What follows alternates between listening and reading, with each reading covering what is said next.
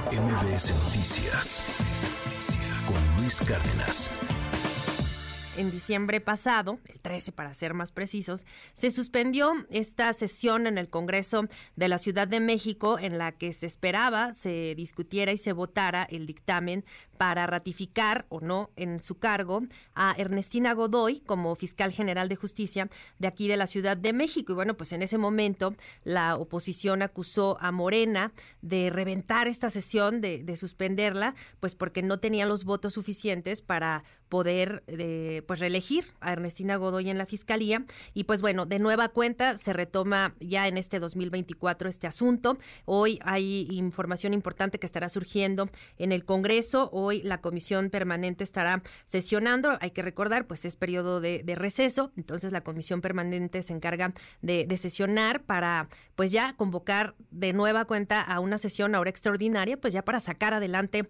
este tema que se defina qué es lo que ocurrirá en la Fiscalía General de Justicia, nada, nada menor lo que ocurrirá. Y esta mañana de esto vamos a platicar con la diputada del PRI de la, en la Ciudad de México, Tania Larios. Muy buenos días, diputada, y gracias por estar con nosotros.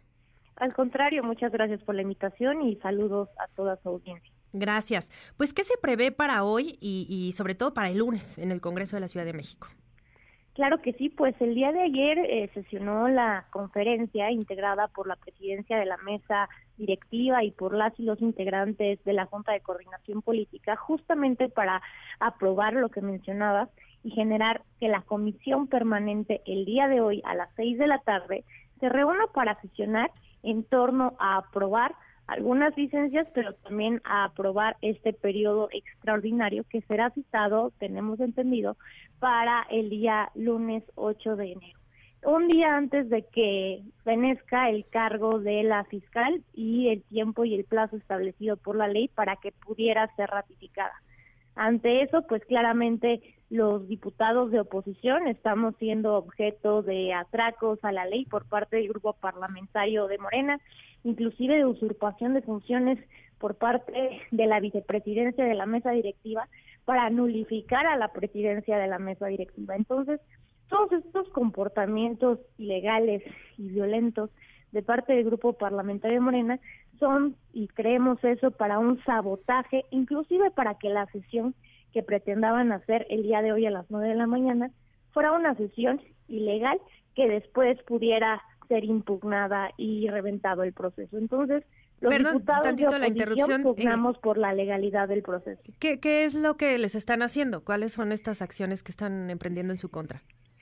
Eh, realmente lo que ha venido sucediendo es que eh, decidieron eh, la presidencia de la mesa directiva la encabeza la diputada Gabriela Salido eh, del Grupo Parlamentario de Acción Nacional. Y bueno, el, vicepresidente, la presidencia, vicepresidencia uno es encabezada por el diputado Gerardo Villanueva de Morena. Él envió y saltándose las trancas y la ley, haciendo nulidad de la existencia de la presidencia de la mesa directiva, pretendía imponer una sesión aparte hoy a las nueve de la mañana para aprobar él solo el proceso. La Morena se quiere despachar a sí mismo, hacer solo, sin incluir a la oposición en una sesión que era ilegal las y los legisladores no lo permitimos, pero claramente hay represalias, están amenazando con destituir a la presidencia del Congreso que la encabeza una legisladora de oposición.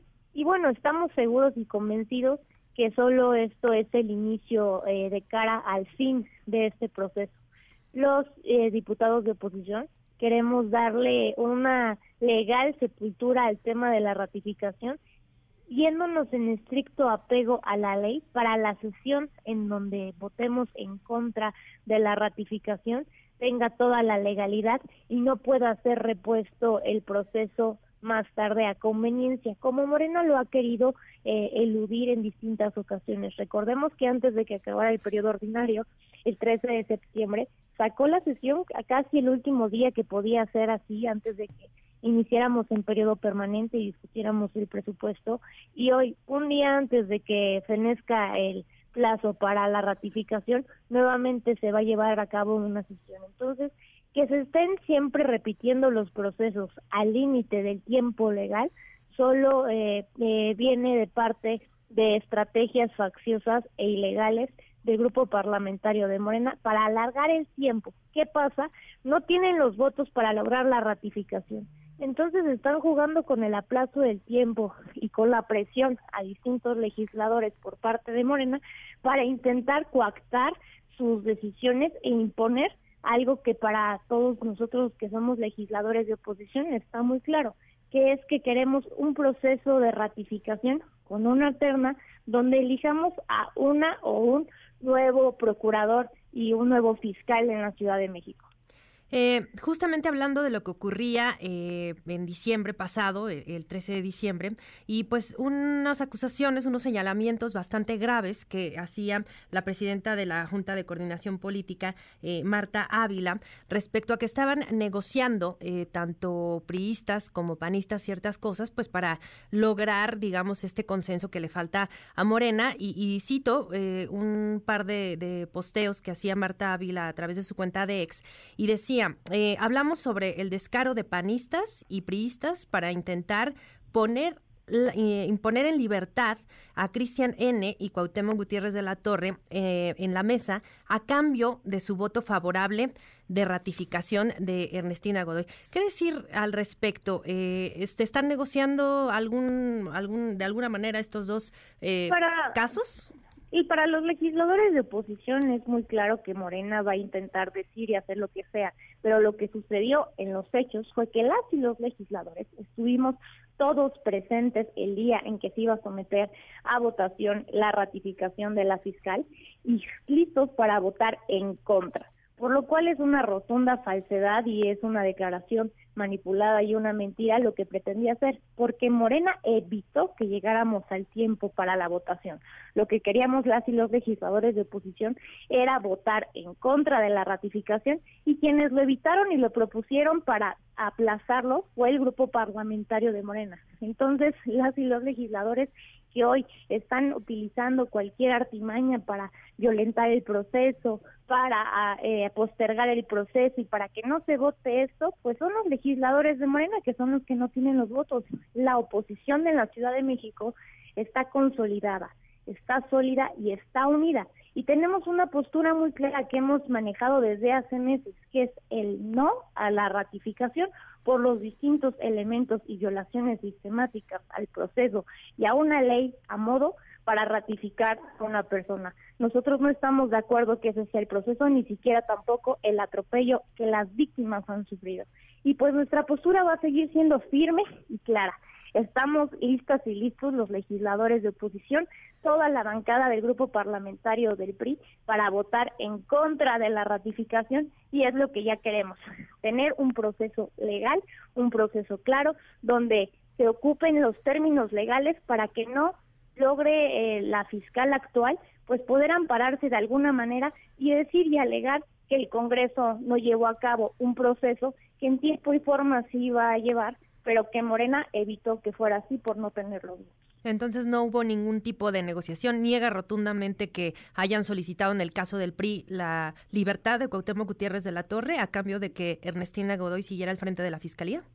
Por supuesto que no. Los legisladores del PRI tenemos un compromiso con la justicia y tenemos un compromiso que hemos manifestado a través de un comunicado oficial de parte del Comité Ejecutivo Nacional y de nuestro presidente Alejandro Moreno, donde hicimos un análisis de las razones por las cuales la bancada del grupo parlamentario del PRI iba a votar en contra de la ratificación. Ahí está claro y los hechos también son claros. Hemos estado en contra y quienes tienen miedo de sacar el tema y a la vez presionan a nuestros legisladores, solamente es el gobierno y el grupo parlamentario de Morena. ¿Qué ocurriría eh, el próximo, la próxima semana? Pues ya concluye eh, este eh, periodo de Ernestina Godoy. En caso de que no llegaran a un consenso, a algún acuerdo ya en el Congreso, ¿tendría que quedar algún interino mientras se decide qué ocurriría? El, el tema no es que se llegue a un consenso, no. Ahorita lo único que se está proponiendo votar es la ratificación del actual titular de la Fiscalía y es la posición que tenemos en contra para votar este de ese dictamen de ratificación. Posteriormente, cuando tenezca el cargo del actual titular, claramente pues ya no podrá ejercer las mismas funciones porque no su cargo habrá fenecido por lo cual el Congreso deberá de citar a un proceso para elegir al nuevo fiscal y tener una terna con evaluaciones, con calificaciones y con un proceso de entrevistas riguroso que queremos en el que queremos la oposición que establezca y garantice una fiscalía autónoma, que es lo que actualmente no tenemos. En ese momento claramente entrará la figura de un encargado de despacho en la fiscalía y será alguien más quien encabece estos, estos esfuerzos en el plazo establecido, que es el 10 de enero de este año pues muy importante lo, ocurrirá, lo que ocurrirá hoy y por supuesto el lunes en el Congreso de la Ciudad de México. Le agradezco enormemente que nos haya acompañado estos minutitos Tania Larios, diputada del PRI, y seguimos, seguimos muy atentos. Muy buenos días. Gracias, estamos a la orden y firmes en contra de la ratificación. MBS Noticias con Luis Cárdenas.